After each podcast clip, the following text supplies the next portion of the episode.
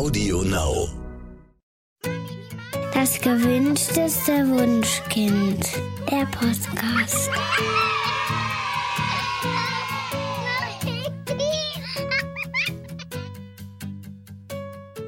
Hallo und herzlich willkommen zu Das gewünschteste Wunschkind der Podcast mit Daniel Graf und Katja Seide. Ihr Lieben, ich weiß gar nicht, ob ihr das wusstet, aber ich selbst bezeichne mich als totalen Bastelhonk. Und weil ich mich selbst so furchtbar unkreativ finde, wollte ich meinen Kindern dieses Schicksal natürlich ersparen.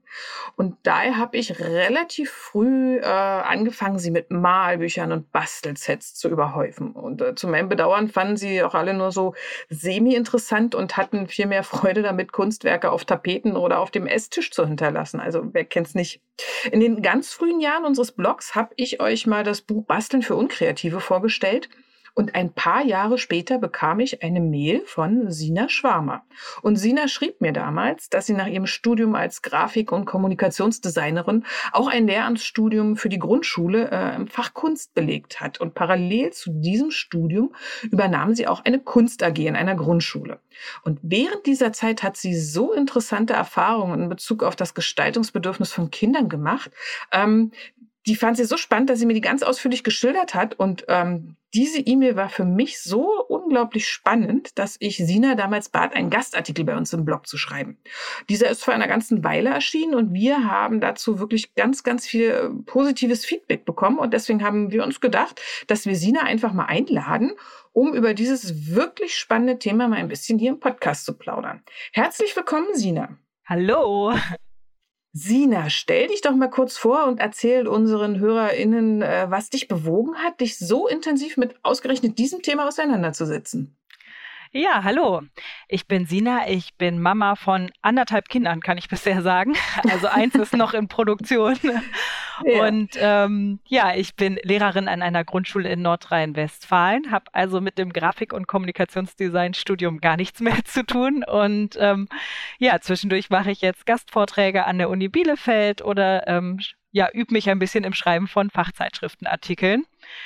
Und wie ihr schon gesagt habt, die Kunst AG, das war eigentlich ja mal so ein ganz massiver ähm, Startpunkt bei der ganzen Sache, weil ich damals noch überlegt habe, ob ich das Lehramtsstudium anfange oder nicht und aber parallel schon diese AG gemacht habe. Und ähm, ja, ich dachte, ich bin kreativ, ich kann basteln, ab dafür und habe aber ähm, ganz schnell gemerkt, dass ein paar Kinder sehr begeistert mitgemacht haben und ein paar andere äh, ja schon die Lust verloren haben. Und ähm, da habe ich mich irgendwann angefangen zu fragen, warum ist das so? Und habe auch mal wirklich sehr extrem mich dabei reflektiert, welche Stunden laufen eigentlich besonders gut und welche nicht. Und so eine Schlüsselstunde war eigentlich Burgenbauen aus Müll. Es gab eigentlich nur den Impuls, wir wollen zum Thema Ritter Burgen bauen und bringt mal mit, was ihr zu Hause findet. Und dann legt los. Und die Kinder haben stundenlang an diesen Burgen rumgebaut und getüftelt und ausprobiert und gemacht und getan und waren unglaublich stolz darauf. Und ähm, spannend war da natürlich die Reaktion der Eltern. Oh, müssen wir den Müll jetzt wieder mitnehmen? und da merkte man so schön die äh, Diskrepanz zwischen dem, was die Kinder unglaublich spannend und toll finden und zwischen dem, was Erwachsene unglaublich toll und äh, spannend finden. Ja, und äh, noch mehr vertieft habe ich das Thema dann eigentlich, ähm, weil ich in der Kinder-, Kunst- und Musikwerkstatt mitgearbeitet habe als wissenschaftliche Hilfskraft. Das heißt, wir haben Schüler über vier Schuljahre lang begleitet und ähm, ja, konnten da auch einige sehr spannende Fragestellungen zum künstlerischen Bereich stellen. Und da hat man natürlich nochmal ganz andere Einblicke in Unterricht und Unterrichtsforschung bekommen. Und ähm, ja, das war ein unglaublich großes Lehrfeld für mich. Und was mich im Moment am meisten motiviert, ist natürlich, wenn man selber dann mit Kindern zusammenarbeitet und sieht, wie solche Settings Kinder einfach nicht nur im Kunstunterricht voranbringen, sondern auch in allen anderen Fächern. Also im Prinzip ist es ja so, dass das gestalterische Tun Kindern ja eigentlich quasi in die Wege, in die Wiege gelegt wird. Also man kann schon bei sehr kleinen Kindern beobachten, dass sie halt auch immer wieder versuchen, aktiv ihre Umgebung irgendwie um und mitzugestalten. Und bei einigen Kindern ist es halt Zeichnen und Malen und Kleben und Schneiden und andere konstruieren mit Lego oder mit Bauen, äh, mit, mit äh, Bausteinen oder ich weiß noch, dass meine Kinder gerne draußen einfach mit Blättern und Stöckchen und, und kleinen roten Bären äh, so Dinge zusammengelegt haben auf dem Weg und, und oder auch aufgereiht haben einfach, weil sie es schön fanden und weil sie in diesem Tun eben in den Flow gekommen ist. Ähm, du sagst ja auch, dass es gar nicht viel braucht, um diese Kreativität ähm, ja zu fördern, oder? Genau, eigentlich können wir mal am Anfang anfangen, wenn Kinder so anfangen, künstlerisch tätig zu sein. Das kriegen wir nämlich meist gar nicht so ganz mit. Ähm, aber das ist eigentlich meist der Moment, wenn die anfangen, mit Brei auf dem Tisch rumzuschmieren. Und äh, das ist eigentlich vielleicht was, was man wahrscheinlich selber als Erwachsener schwer aushalten kann manchmal. Aber ähm, für die Kinder bedeutet das ganz viel. Sie machen eine Bewegung und machen diese Bewegung sichtbar durch die Spur, die sie da machen und haben dann eine Vergewisserung ihrer selbst und ihrer Bewegung und ähm, ja, haben diesen Gedanken, ich habe diese Spur gemacht und das ist natürlich super spannend für Kinder. Und ähm, ja, das ist nur so ein Punkt, dass man erstmal sagt, okay, ich kann es kaum ertragen, aber ich lasse mal machen.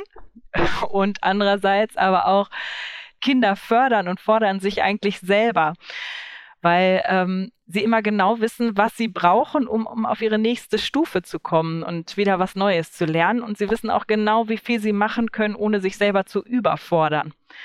Und ja, dieses selbstständige Fördern und Fordern führt natürlich auch dazu, dass manchmal die Möbel dazu in Mitleidenschaft äh, gezogen werden oder wer hat es nicht, die ähm, berühmten Zeichnungen an der Tapete. Und ähm, da ist dann einfach nur die Frage, ja, wie kann man da nochmal Raum schaffen, weil wir ja leider keine Waldbewohner mehr sind, wo das alles nicht so schlimm wäre. Und auch ähm, den Kindern Raum für Frustration lassen. Und durch dieses gestalterische Tun entdecken die Kinder einfach ihre Welt. Also wenn sie dann die Stöckchen sammeln und mit den Beeren etwas legen, dann ähm, geht es ja auch darum, sie sammeln etwas, sie sortieren etwas und sie wirken auf die Umwelt, die sie um sich herum haben, ein. Und nochmal ganz wichtig zum Unterscheiden ist, dass das in dem Fall bei Kindern meist keine Kunst ist. Also dieses Wort Kinderkunst, was häufig verwendet wird, das existiert eigentlich gar nicht, weil Kunst setzt immer ein intentionales Handeln voraus. Und bei den Kindern, gerade bei ganz Kleinen, ist es immer der Kopf folgt der Hand. Also wenn die Hand etwas entdeckt, dann trifft der Kopf danach erst wieder eine Entscheidung und ändert etwas neu. Und es ist nicht so, dass man von langer Hand plant, was am Ende rauskommt.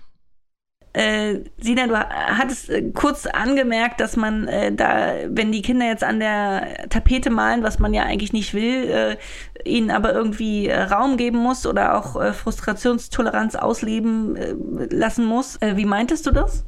Also einmal die Möglichkeiten schaffen, dass sie selber sich fördern und fordern können. Also einfach erstmal zu planen, ähm, ja, wo darf mein Kind das denn? Also wenn es nicht an meiner Tapete sein darf, wo kann ich das sonst ermöglichen? Und das könnte auch einfach heißen, ich könnte eine zweite Tapete über meine Tapete kleben oder einmal dran pinnen, um dieses Erlebnis wie fühlt sich das denn an, wenn ich jetzt auf diese Tapete zeichne? Weil eigentlich ist es ja nur so ein Entdeckungsdrang. Ah, das ist ja eine coole mhm. Idee. Und, äh, oder ich habe es hier zum Beispiel auch, ähm, wir haben das letzte auch gehabt, dass dann in die Stoffhose geschnitten wurde. Und ich dachte, oh, ja. oh nein, ist schon wieder was zum Nähen. Und mhm. andererseits dachte ich, ja, Dich hat es verdammt interessiert, wie sich das anfühlt, mit dieser Schere in den Stoff zu schneiden. Und jetzt hat sie eine Kiste mit ähm, ganz vielen Stoffstücken oder alten Kleidungsstücken da, die jetzt auch wirklich dazu zum Zerschneiden sind. Und seitdem hat es die Kleidung jetzt auch verschont.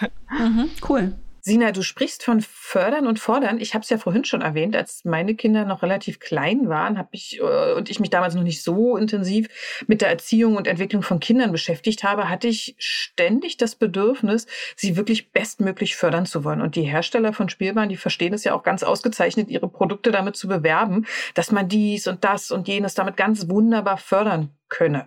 Aber durch dieses sehr intensive Marketing der Spielzeughersteller hatte ich immer irgendwie die Vorstellung, dass man ständig irgendwas anbieten muss, damit ähm, ja das Kind nicht am Ende ganz weit unter seinen kognitiven Potenzialen bleibt. Und mittlerweile weiß ich natürlich, dass das totaler Quatsch ist.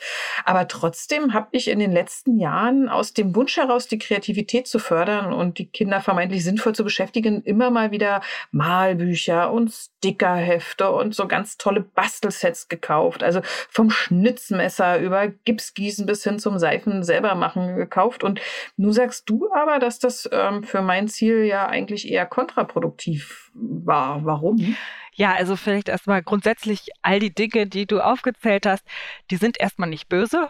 Es ist nur immer eine Frage so des Einsatzes. Also ähm, bei Stickern zum Beispiel, wenn die vorher schon eine vorgegebene Position haben und die Kinder nur noch die Sticker äh, hinkleben müssen, ist es was anderes, als wenn sie zum Beispiel einen Sticker auf ein komplett weißes Blatt setzen und zum Dinosaurier sich dann noch ihre Landschaft dazu zeichnen. Das regt die Kinder ja dann nochmal an, als wenn jetzt jemand Erwachsenes ein Rezept quasi vorgegeben hat. Und die Bastelsets sind in dem Sinne kritisch zu betrachten, ähm, wenn sie so rezeptartig eingesetzt werden. Und wenn wir mal ehrlich sind, die Bilder auf der Verpackung, die zeigen ja auch immer einen Gegenstand, den wir selbst als Erwachsene nicht hinkriegen. Mhm. Also ich erinnere mich noch an eine Packung mit äh, Gipsgießen, die meine Schwester und ich hatten. Und wir haben jedes Mal versucht, den Schmetterling genauso anzumalen wie vorne drauf. Und wir haben es bis heute nicht hingekriegt. und ähm, ja, diese perfekt gestalteten Bilder auf diesen Verpackungen, die führen einfach bei den Kindern auch zu viel Enttäuschung und zu Scheitererfahrung, wenn sie gerade noch nicht auf dem Entwicklungsstand sind, dass sie das so hinbekommen können. Und ähm, wenn wir zum Beispiel auch sagen, wir schneiden jetzt mit Kindern Fensterbilder aus, dann ist ja immer eine Form vorgegeben, die ausgeschnitten werden muss. Und man kann entweder diese Form treffen oder man könnte daran scheitern. Und das Spannende ist, wenn man guckt, wo haben Kinder gerade Interesse dran, wo kann ich denn mit diesen Schneidübungen ansetzen? Funktioniert es zum Beispiel bei vielen Kindern auch total gut, wenn man sagt, so, wir wollen gleich einkaufen gehen, kannst du gerade noch mal den Einkaufszettel basteln und dann einfach so ein paar Prospekte herholen, wo Lebensmittel drin sind und die Kinder schneiden aus und die haben ja selber ein Interesse daran oder überlegen sich selber, welche Form. Wie genau will ich das machen? Wie genau kann ich das schon machen? Und je mehr Übungen sie haben, desto mehr werden sie sich wahrscheinlich an der Form des Produktes, das da abgebildet ist, annähern aber sie entscheiden immer selber, wie genau möchte ich das gerade machen. Und ähm, auch gerade das mit den Schnitzmessern, das sind super Gegenstände, kann man ganz tolle Sachen mitmachen, aber man braucht dafür gar kein Bild, wie es nachher aussehen soll, sondern man kann ja erstmal losgehen und experimentieren. Wie ist das, eine Rinde abzuschnitzen und kann ich irgendwo was einritzen? Wie viel Kraft brauche ich dafür oder wann wird es gefährlich? Wann könnte ich mich auch verletzen? Das sind ja auch alles Dinge, die dazugehören. Und bei dem Gipsgießen, was du sagtest, fiel mir gleich ein, einfach so ein bisschen Gips aus dem Baumarkt und dann im Spielplatz irgendwie so ein paar Förmchen in den Sand drücken und den Gips da da reingießen oder äh, für die Dinosaurier-Fans auch mal wirklich diese Dinospuren von den äh, Gummidinosauriern oder von Schleichtieren oder so. Und da kann man auch ganz viel mit Gips machen. Da braucht man eigentlich gar kein Set für und es ist meist auch echt viel günstiger, wenn man wirklich diese Dinge aus dem Baumarkt nutzt. und ähm, bei den Malbüchern, die haben halt immer für Kinder so eine Instant-Selbstwirksamkeit, weil man hat schon mal was vorgegeben, das sieht schon mal gut aus, diese Linien, und man arbeitet da rein. Und ähm, wenn man das mit einer eigenen Zeichnung macht, also selber erstmal so einen Hund zeichnen, den man dann ausmalt, das ist natürlich irgendwie anstrengender. Aber wie du schon sagst, die Dinger sind auch einfach verdammt praktisch. Gerade wenn man irgendwo in der Arztpraxis sitzt und das irgendwie lange dauert. Und das Schöne ist, dass es auch so ein paar alternativere Malbücher auf dem Markt gibt. Ähm, ich weiß nicht, ob ich Werbung machen darf, aber ähm, das Künstler-Kritzelbuch kann ich auf jeden Fall sehr empfehlen. Und ähm, ansonsten einfach auch alte Zeitungen, wo man einfach mal, ne, jeder kennt es, glaube ich, auch so ein paar Gesichter und Brillen äh, reinzeichnet. Und dann gibt es den Schnauzbart und die lustigen Zähne. Das ist auch was Schönes für To Go. Oder ähm, ja, manchmal auch einfach nur so Strukturen, die man mal irgendwo gefunden hat, kopieren und die Kinder entdecken ganz schnell Figuren darin und die zeichnen die ein. Also natürlich bedeutet das auch immer, dass man als Erwachsener erstmal nach Alternativen für diese Bastelsets gucken muss, weil man ja was braucht, was jetzt nicht so rezeptartig ist, aber man kann sich auch ganz toll mit den Kindern auf Entdeckungsreise machen letzten Endes ist das Basteln mit vorgefertigten Materialien ja tatsächlich ähm, vergleichsweise neumodischer Kram. Also über Jahrtausende äh, haben Kinder einfach all das verwendet, ähm, was sie in, in ihrem Umfeld gefunden haben. Wie ich schon gesagt habe, meine Kinder, also ich weiß noch, als sie klein waren, wie toll sie das gefunden haben, auch einfach so, keine Ahnung, äh, Blüten, also kleine, kleine Butterblumen oder so auf der Wiese abzupflücken oder eben diese roten Beeren oder, oder Stöcke haben wir ja millionenfach gesammelt oder Kastanien, ja, und hatte das Gefühl, dass sie damit viel, viel besser irgendwie in, in den Flow kommen, als eben mit, mit den Sachen, ich habe ja auch irgendwelche Bastelsets zu Hause, na klar. Ähm, ist, das, ist das so, dass, äh, dass unsere Kinder eigentlich glücklicher wären mit, mit dem, was sie so in ihrer Umwelt finden? Äh, ja, häufig, auf jeden Fall. Also wenn wir mal das Wort Umwelt wirklich ganz breit fassen. Also es kann natürlich die Natur sein, aber es kann auch der gute Versandkarton sein, den wir hier in unserer Umwelt finden. Aber man kann auf jeden Fall sehr schön unterscheiden, wenn Kinder so freies Material haben. Also im Grunde ist es ja nichts anderes wie beim freien Spiel und ähm, mit Spielsachen, die erstmal keine vorgegebene Funktion haben, sondern denen man selber das Leben einhauchen kann. Dann kann man unterscheiden in ähm, ja, den Umgang der Kinder erstmal damit, indem sie erstmal auf ihre Welt einwirken, indem sie Experimente damit machen. Wann geht etwas kaputt? Wann bricht ein Stock? Was, äh, wie kann ich die Stöcker miteinander verbinden? Und ähm, dann wäre so die nächste Stufe, dass man sich auch damit auseinandersetzt, also wie kann ich denn jetzt mit meinem Wissen aus den Experimenten etwas schaffen? Also sei es dann äh, in der Vergangenheit natürlich dann, wie kann ich Werkzeuge imitieren oder Alltagsgegenstände und sie für mein eigenes Spiel nachbauen? Und das schöne, unproblematische an den ganzen Dingen ist natürlich, man kann es auch einfach nachher entsorgen oder jederzeit nochmal wieder weiterentwickeln. Und ähm, ja, irgendwann ist die Auseinandersetzung damit auch abgeschlossen und ähm, die Dinge haben ihren Sinn erfüllt und ja, die Kinder können sie dann auch wieder zurücklassen. Also für Kinder ist das Produkt an der ganzen Sache meist gar nicht so wichtig. Und, also die Stöcker ähm, mussten wir jahrelang äh, hier im Hinterhof lagern. Diese Stöcker durften nicht weg. Ich habe quasi eine, Dann haben Fabrik da hinten gehabt. Dann haben die wahrscheinlich einen hohen ästhetischen Wert für die Kinder auf jeden ja, Fall. Auf jeden Fall. Dann ist der Prozess noch nicht abgeschlossen. Aha, okay. Die Kastanien waren es auch. Wir haben hier jetzt mehrere Kastanien, kleine Kastanienbäume im Hinterhof, weil wir so viele Kastanien äh, hierher geschleppt haben und die dann irgendwann verrottet sind und dann sind da kleine neue Bäumchen rausgewachsen. Ähm, ja, also unser Hinterhof ist großartig. Sehr schön. Sina, du sagst ja, dass Kinder beim kreativen Gestalten gar nicht so sehr das Endprodukt wichtig ist, sondern eher das Erleben des Prozesses und, und die Erkenntnis, dass sie überhaupt selbstwirksam tätig sein können. Du hast ganz viele Kinder dabei beobachtet, dass sie so völlig in ihrem Tun aufgehen und fasziniert reagieren, wenn dann plötzlich Unerwartetes geschieht. Kannst du darüber ein bisschen was erzählen?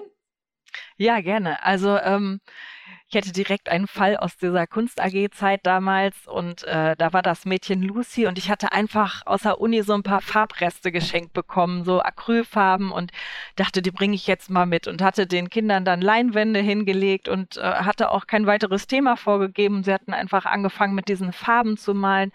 Und Lucy hatte sich jetzt überlegt, ich male eine Landschaft und ich mache das so, wie ich das mit Wasserfarbe gewohnt bin. Und sie merkte ganz schnell, die Farben mischten sich auf ihrer Leinwand und sie ärgerte sich darüber und hatte sich das eigentlich ganz anders vorgestellt. Und ähm, dann hat es eine Zeit gedauert und dann hat man sofort gemerkt, wie sie auf das reagiert hat, was da passiert ist. Nämlich sie hat einfach total viel Freude daran entdeckt, ihre äh, Farben zu mischen und hat dieses Ziel, diese Landschaft zu malen, total über Bord geworfen, weil ähm, es gab ja jetzt von mir auch kein vorgegebenes Thema. Das heißt, sie hatte den Frau Freiraum, das zu tun. Und sie war dann so absolut in dem Moment. Es war gar nicht mehr wichtig, was kommt da nachher am Ende raus, sondern einfach nur noch, ähm, ja, was kann ich gerade erfahren über diese neue Farbe, über die Art, wie sie sich verhält, wenn ich sie benutze. Und ähm, das ist immer eine ganz schöne Sache, wenn man das bei Kindern beobachtet, wie sie ihr eigenes Ziel so modifizieren, dass sie es wieder ähm, erreichen können. Das heißt, das Schöne bei Kindern ist eigentlich, wenn man ihnen den Freiraum gibt, dann passen sie ihre Ziele immer so an, dass sie daran nicht scheitern können und immer mit einer positiven Erfahrung rausgehen.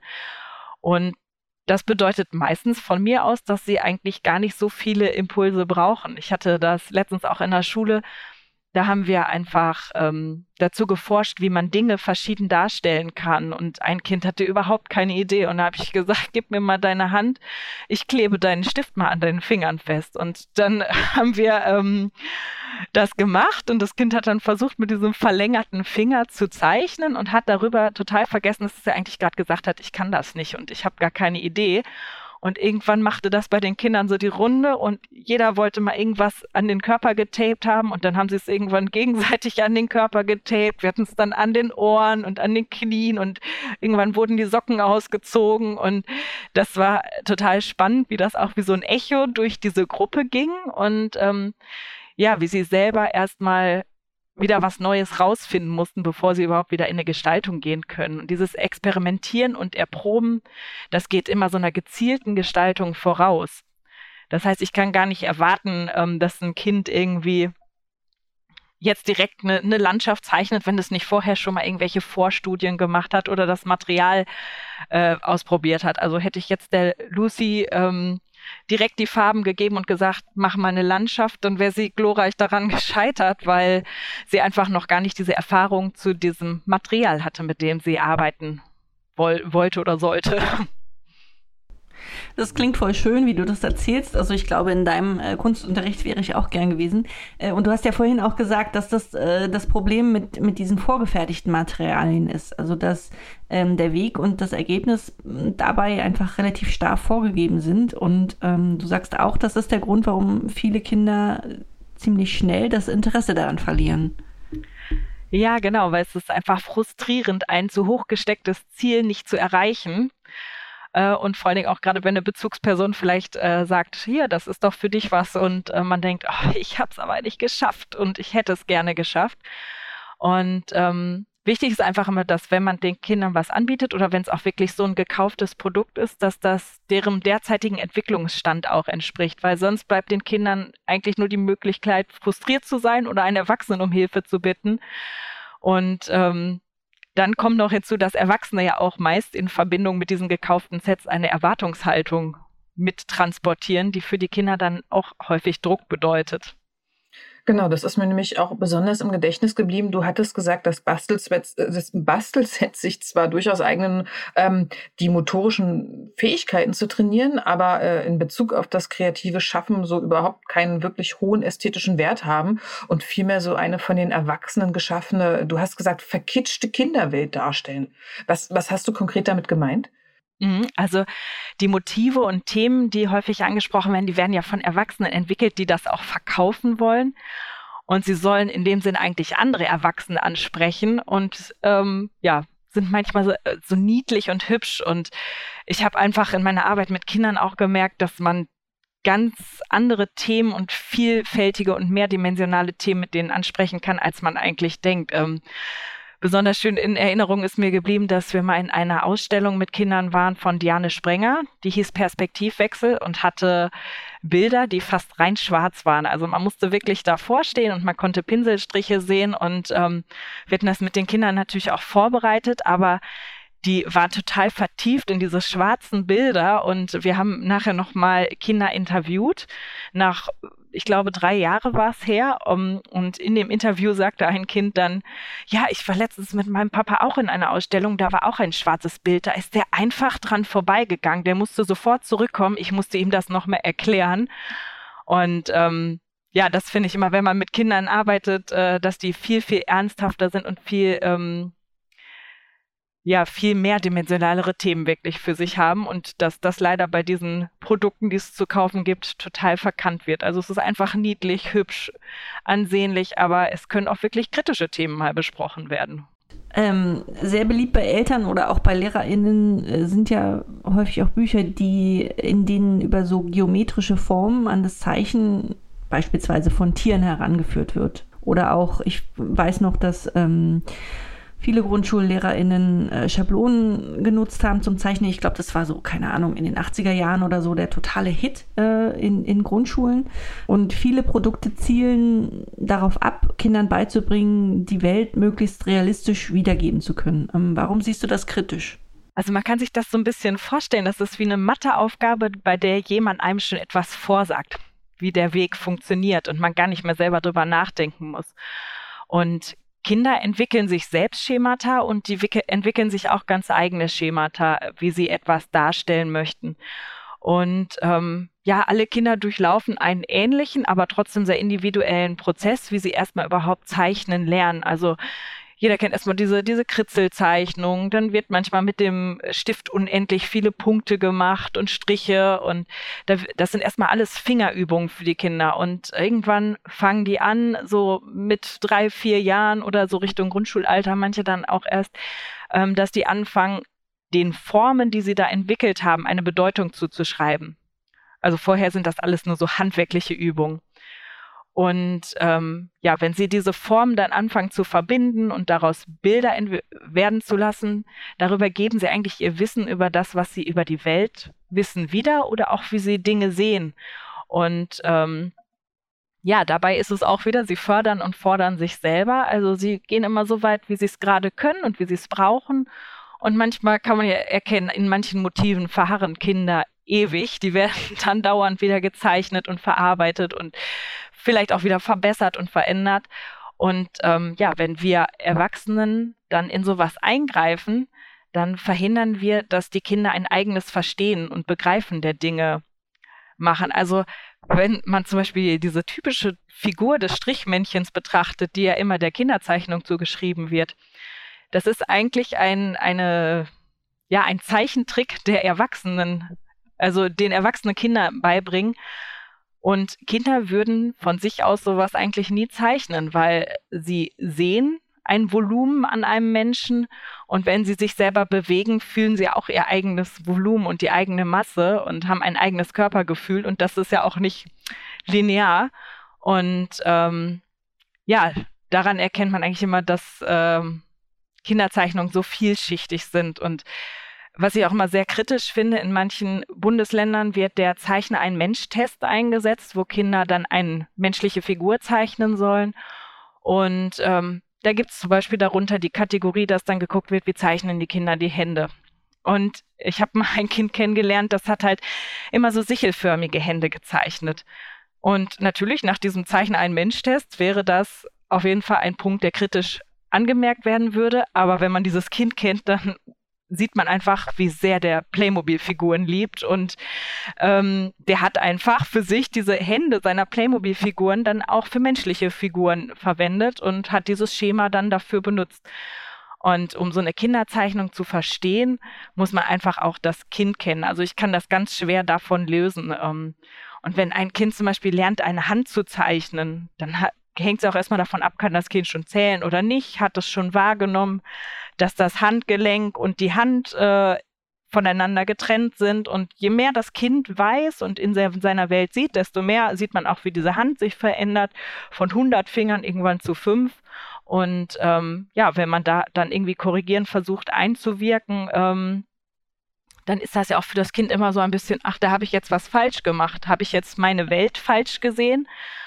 Ähm, und es gibt so ein schönes Buch von Knut Phillips, das heißt, warum das Huhn vier Beine hat.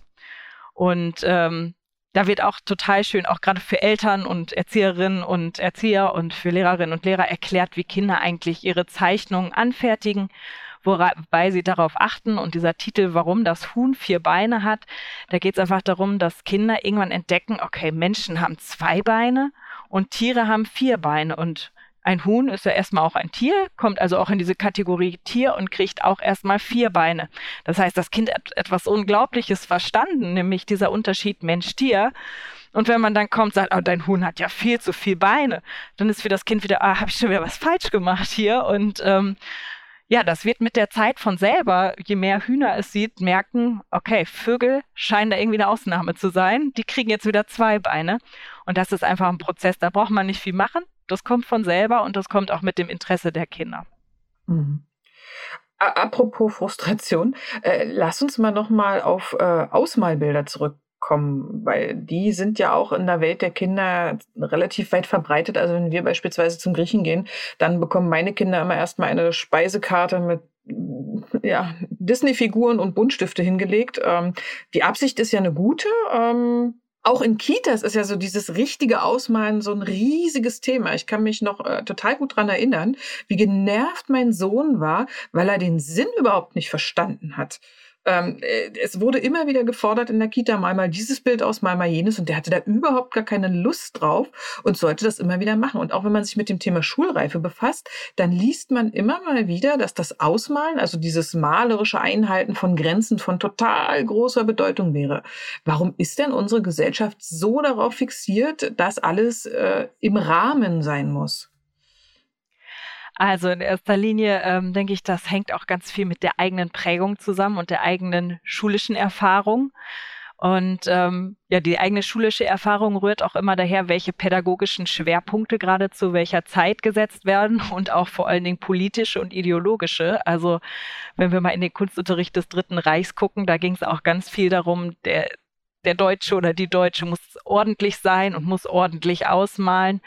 Und ähm, es steckt auch eine ähm, Form dahinter, was empfinden wir denn als Kunst und was empfinden wir als schön. Und für viele ist auch erstmal in der Kunst etwas, was ansehnlich ist, was schön ist, äh, was man auch vielleicht direkt versteht. Ähm, aber andererseits, wenn wir jetzt in die heutige Gegenwartskunst gucken, ähm, dann sieht man natürlich auch ganz viele andere Formen. Und äh, natürlich ist es manchmal so, es wird etwas ordentlich ausgearbeitet, aber es kann auch eine unglaubliche Aussagekraft haben, wenn irgendwo gekritzelt wird und ganz viel Energie drin steckt. Ähm, also ich denke mal, da sind einfach viele es einfach nicht gewohnt, dass man auch dieses Kritzeln wieder irgendwo einsetzen kann. Und ähm, häufig merkt man das auch in der Schule, dass ähm, Lehrerinnen und Lehrer also erstmal als Fachfremde das unterrichten. Das heißt, sie gehen also auch mit ihrer eigenen Prägung und eigenen schulischen Erfahrung in den Unterricht.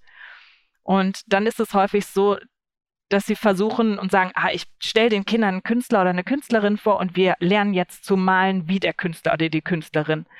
Aber im Endeffekt ist es ja so, dass ähm, auch Künstlerinnen und Künstler einen ganz eigenen Weg gegangen sind und ähm, eigentlich möchten wir Kinder ja auch dahin bringen, dass sie einen eigenen Weg gehen, dass sie eigenen Erfahrungen machen. Und wenn wir das jetzt nochmal auf den Bereich der Kreativität beziehen, dann ist es natürlich auch für den Arbeitsmarkt in der heutigen Zeit total schön, Menschen zu haben, die kreativ sind, die sich selber was überlegen können, als jemand, äh, der sagt, ich ähm, erfinde jetzt etwas, was schon da ist.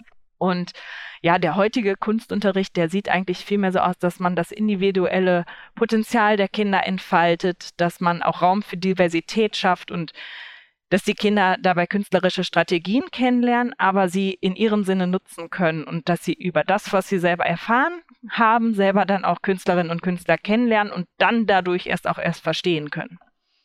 Okay, cool. Also, was ich jetzt verstanden habe von dir, ist, dass Ausmalbücher und Bastelsets jetzt vielleicht ganz nett sind, um, um sich die Zeit zu vertreiben, ähm, aber dass sie dem gestalterischen Bedürfnis von Kindern eher entgegenstehen.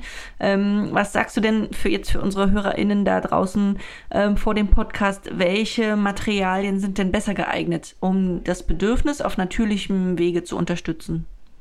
ich würde jetzt mal direkt sagen, alles. und äh, dann aber den Beisatz mit, ähm, ja, ich glaube, wir Erwachsene, wir müssen uns erstmal auch wieder trauen zu spielen und zu experimentieren und auch selber die Dinge wieder zu entdecken und vielleicht mal um die Ecke zu denken. Aber vielleicht für den Anfang ähm, auch einfach, wenn man mit dem Kind am Küchentisch sitzt und man hat seine Kaffeetasse und einfach mal ein paar Flecken mit dem Kaffee macht oder mal die Tasse aus Papier stellt und den Rand hat und gemeinsam mit dem Kind guckt, wow, was hat sich denn hier für ein Kaffeemonster versteckt oder ähm, auch das übliche Spiel mit, äh, wir betrachten die Wolken am Himmel und schauen, was, was ist eigentlich da zu sehen? Was siehst du? Was sehe ich? Einfach erstmal rausfinden, was sind da für verschiedene Standpunkte und auch, ähm, ja, dass jeder eine ganz andere Sichtweise hat, die immer richtig ist. Ähm, Spaß macht es auch immer total, wenn man eine Mandarinschale nimmt und die einfach mal umzeichnet und guckt, äh, wonach sieht das denn aus? Was könnte das für ein Wesen sein? Also wirklich alles, was man so in der Nähe hat oder äh, die Pappkartons von den Versandhäusern, die so bei einem landen. Da kann man herrlich mal ein Parkhaus draus machen oder eine Murmelbahn und ähm, ja, wenn es irgendwann nicht mehr bespielt wird, kann man auch leichter Time to Say Goodbye sagen. Also im Grunde, meine Tochter hat mir letztens gesagt, Mama, guck doch mal in den Mülleimer, da sind so tolle Sachen drin, da können wir noch so viel mitmachen. Und ähm, ja, äh, manchmal einfach diese Plastikteile, die so überbleiben, sammeln oder so. Und wenn man den Kindern dann manchmal einfach ein Schlagwort gibt und sagt, so, das sind Trümmer eines Raumschiffs oder ähm, ja, hier hat äh, ein Elefant ein neues Zuhause gefunden, wie sieht's aus oder so, dann können die sich so viel dazu ausdenken und es braucht echt ganz, ganz wenig. Und ähm, man kann ja immer ein bisschen ausschauen nach ungewöhnlichen Materialien, ähm, halten wirklich dann auch manchmal einfach das, was wirklich im Müll landet sonst bei uns. Und ansonsten kann ich immer sehr die Bücher von Carrie Smith empfehlen. äh, besonders dann auch, wie man sich die Welt entdeckt. Und das sind immer so ganz kleine Impulse, die man eigentlich im Alltag immer mal wieder mit Kindern machen kann und die auch Erwachsenen super viel Spaß machen. Ähm, Sina, was ich ganz spannend fand, ähm, dass du auch was äh, über die, über die Wertschätzung der Kunstwerke gesagt hast. Wir schreiben ja in unserem Blog auch darüber, ähm, dass es verschiedene Aspekte gibt, weswegen wir uns relativ kritisch mit dem Loben von Kindern auseinandersetzen sollten. Ähm, für diejenigen, die den Artikel nicht kennen, den verlinken wir auch gerne mal in den Show Notes. Und du sagst auch, dass es wichtig ist, dass es eine wertschätzende Würdigung gibt. Dadurch kommen wir mit unserem Kind in Gespräche, in denen wir ganz viel über das Kind selbst und seine Gedankenwelt erfahren können. Ja, genau. Und ähm, Kinder zeichnen ja in erster Linie, indem sie sich mit ihrer Lebenswelt auseinandersetzen und versuchen, diese durch Zeichnung oder Gestaltung zu verstehen und darzustellen. Und wenn wir jetzt ein Kind loben für etwas, dann führt das häufig dazu, dass das Kind für andere zeichnet und ähm, dadurch quasi durch Erwachsene manipuliert wird. Also man kennt es ja manchmal auf Familienfeiern, das Kind zeichnet einen Strich, reicht es Omi Christel und die sagt, oh, schön. Und das Kind denkt, hey, wenn die alle gelbe Striche mögen, mache ich doch noch mehr davon. genau, Fließbandproduktion. Und ähm, die merken einfach, ähm, ja, wenn etwas lobenswert ist, was ist der um Umkehrschluss? Dann heißt es ja, hier gibt es etwas, was nicht lobenswert ist, was weniger wert ist. Und ähm, dann fangen sie an, sich zu fragen, welche gestalterische Äußerung wird denn hier gerade nicht verlangt und welche ist gerade wichtiger? Und ähm, ja, der Klassiker wahrscheinlich auch, macht man sich gar nicht so viel Gedanken drüber, aber das Bild, was man an den Kühl Kühlschrank pinnt, das heißt für das Kind auch immer, aha, das Bild wird hier hingepinnt, warum warum denn das andere gerade nicht? Und ähm, ich finde es immer ganz schön, wenn man dann einen großen, vielleicht auch goldenen Rahmen irgendwo hat und ähm, dann für das Kind mit Wäscheklammern irgendwie eine Leine da reinspannt und sagt, guck mal, da kannst du jetzt immer ein Bild von dir selber aufhängen, was du möchtest. Und dann können die Kinder selber entscheiden, lasse ich das andere jetzt noch drin oder möchte ich ein neues mit reinnehmen, ähm, sodass trotzdem irgendwie eine Ausstellungsmöglichkeit besteht. Und wenn man mit Kindern über ihre Bilder spricht, weil da kommt ja ganz häufig die Frage, magst du das? Ist das schön?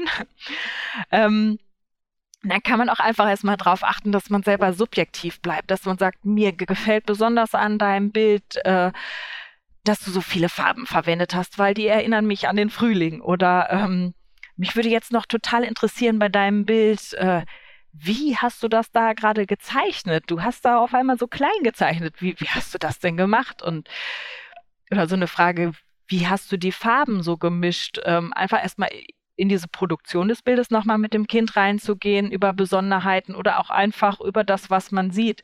Und wenn man diese subjektive Haltung einnimmt, dann kann man ein Kind ja auch nicht verletzen in dem, was man sagt, sondern einfach sagen, oh, ich habe das gerade so wahrgenommen Vielleicht hast du da eine Katze gezeichnet. Es hat mich gerade an einen Trecker erinnert.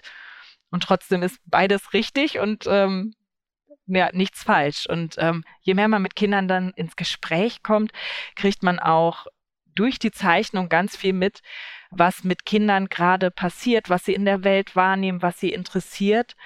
Ähm, und das ist aber auch ein Punkt, an dem muss man echt vorsichtig sein, dass man nicht überinterpretiert. Also ich habe schon Zeichnungen gesehen, ähm, in der Schule anhand dieser Zeichnung wurde der Missbrauch eines Kindes festgestellt. Also da war es ein, ein Zufall, aber wir dürfen als Erwachsene auch nicht so viel Hobbypsychologen sein und da ähm, hineinbringen. Also ich hatte meine schöne Situation, wo wir eine Hospizwoche in der Schule hatten und äh, dann las die Dame, die das machte, eine Geschichte vor über einen Schmetterling und die Kinder sollten dazu zeichnen und man merkte relativ schnell, es geht darum, die Kinder sollen nur ein Schmetterling zeichnen und keine andere Szene aus der Geschichte. Und die Kinder haben dann immer gesagt, ach, kannst du nicht mitzeichnen? Mach doch auch mal was. Und damit die Kinder nicht versuchen, das nachzuahmen, was ich mache, habe ich mir dann die Szene rausgesucht, wo der Schmetterling aus seinem Kokon ausbricht und das Ganze von innen sieht. Schwarzer Raum und dann so ein leichter Lichtstrahl da rein und dieses Bild landete dann auf dem Stapel der Kinderzeichnung und am Ende des Tages kam die Dame dann zu mir und hielt mir das Bild hin und sagte, also hier ist ein Kind, das hat schwerwiegend psychologische Probleme, da müsste man mal ran. Und habe ich sie aufgeklärt und habe gesagt, das ist mein Bild. Und ähm, ja, da, da, merkt man einfach, wie schnell sowas passiert und ähm, wie acht man, achtsam man doch damit sein muss. Und ähm, für Kinder ist, glaube ich, einfach auch manchmal gar nicht wichtig, ein Lob zu kriegen, sondern einfach gesehen zu werden in dem, was sie tun.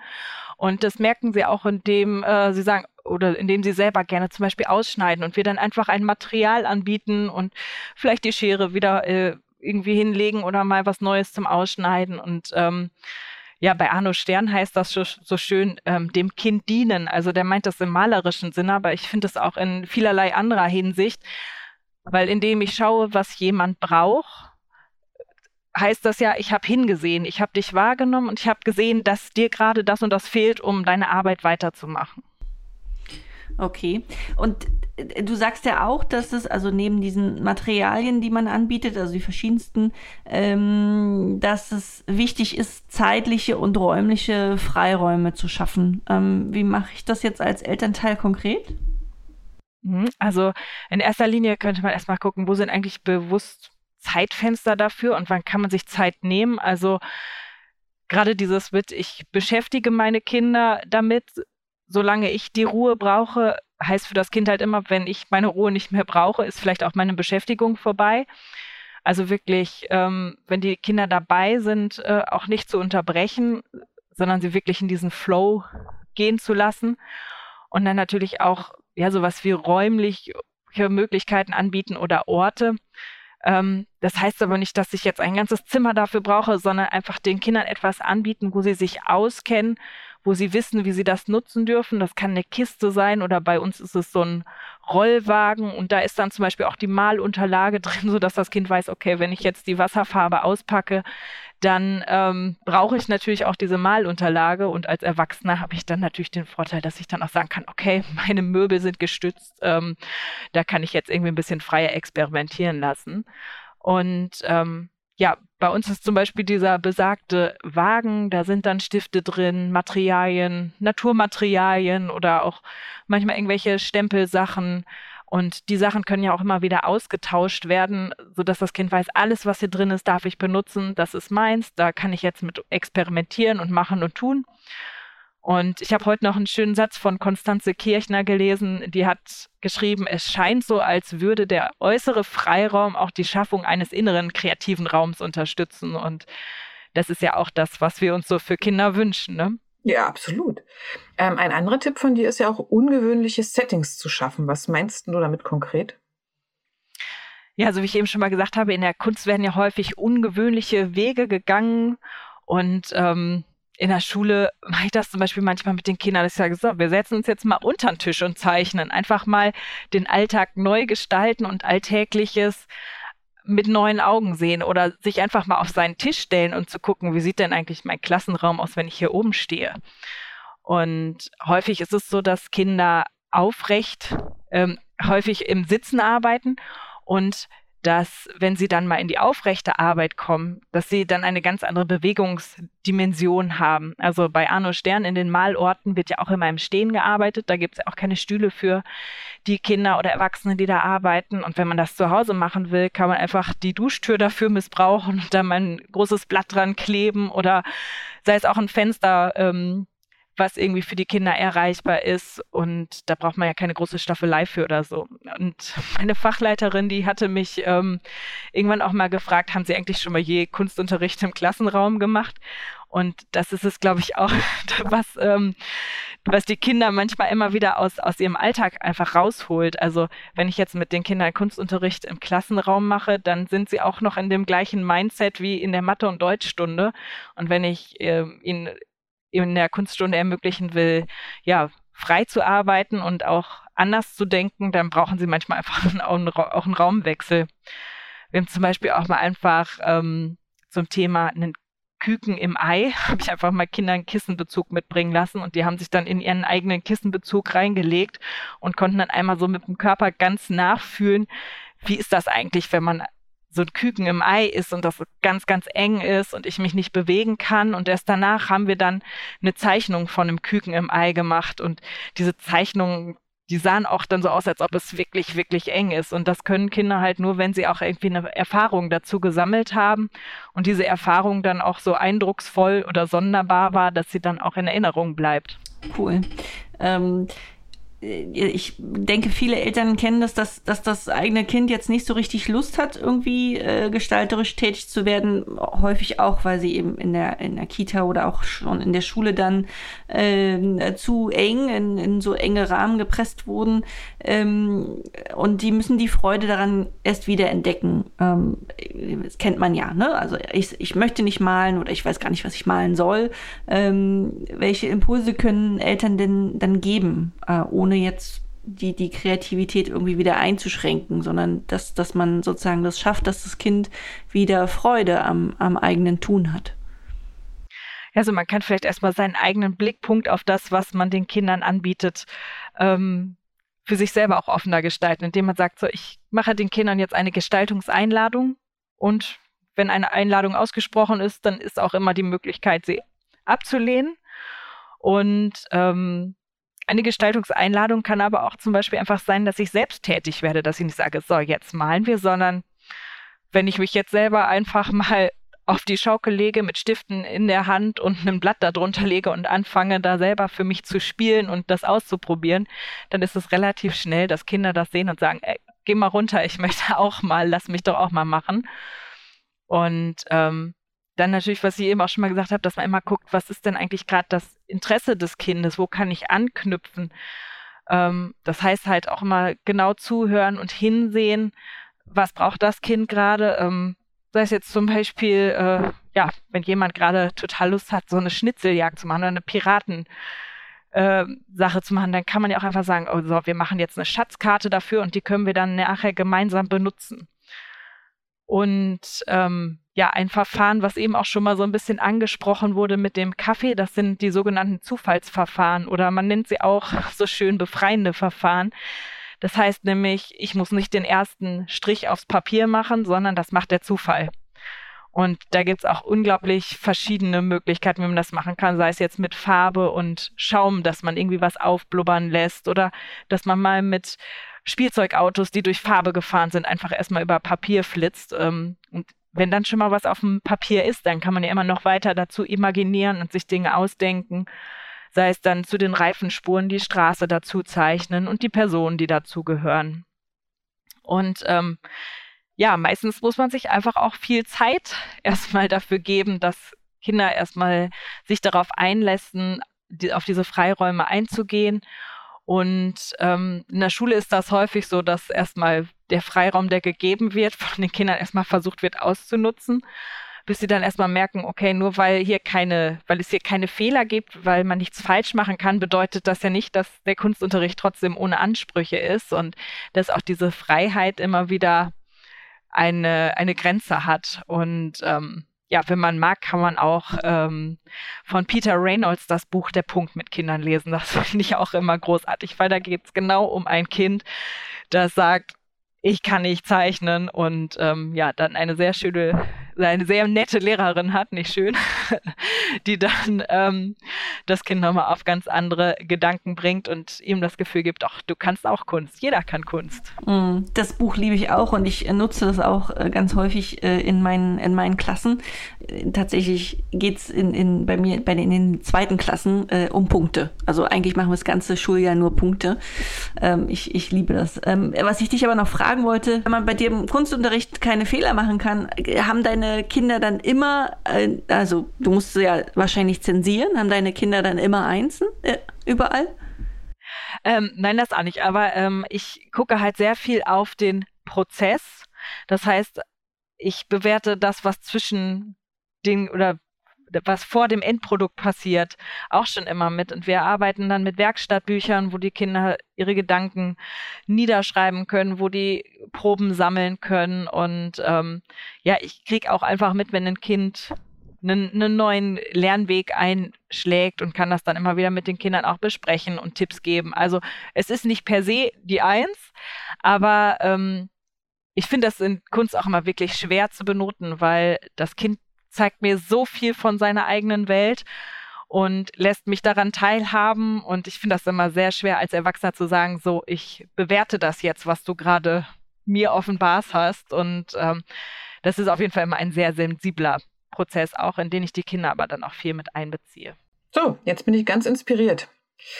Lasst uns zum Ende kommen. Ich muss unbedingt mal zum Mülleimer und gucken, was da so drin ist, um meinen Kindern morgen ein paar Angebote beim künstlerischen Gestalten zu machen. Sina, wirklich vielen, vielen Dank für dieses äh, total interessante Gespräch und ihr Lieben, wenn ihr noch mehr über das Gestaltungsbedürfnis von Kindern erfahren wollt oder noch mal in Ruhe nachlesen wollt, worüber wir heute gesprochen haben, dann schaut auch gerne noch mal in Sinas Artikel bei uns im Blog. Ähm, den haben wir natürlich auch noch mal äh, bei, bei, den Shownotes verlinkt. Sina, vielen Dank, dass du bei uns äh, zu Gast warst. Ähm, ja, ich habe mich wirklich sehr gefreut. Schön, dass ihr auch wieder mit dabei wart und wir hoffen, dass ihr auch die eine oder andere Inspiration mitnehmen konntet. Wenn ihr mögt, hören wir uns mit einem neuen, ganz anders spannenden Thema wieder hier oder überall sonst, wo es Podcasts gibt, in 14 Tagen. Bis dahin, macht's gut, ihr Lieben. Vielen Dank und bis bald. Tschüss. Ja, tschüss. Das war der Podcast vom gewünschtesten Wunschkind. Und zum Schluss möchten wir euch noch einen Podcast vorstellen und dafür lassen wir am besten die Hosts selbst zu Wort kommen. Hallo, wir sind Sharon und Patrick und jeden Mittwoch gibt es eine neue Folge unter uns auf die Öhrchen. Lust auf einen Blick hinter die Kulissen einer täglichen Serie und spannende Backstage-Geschichten? Dann hört rein. Audio Now.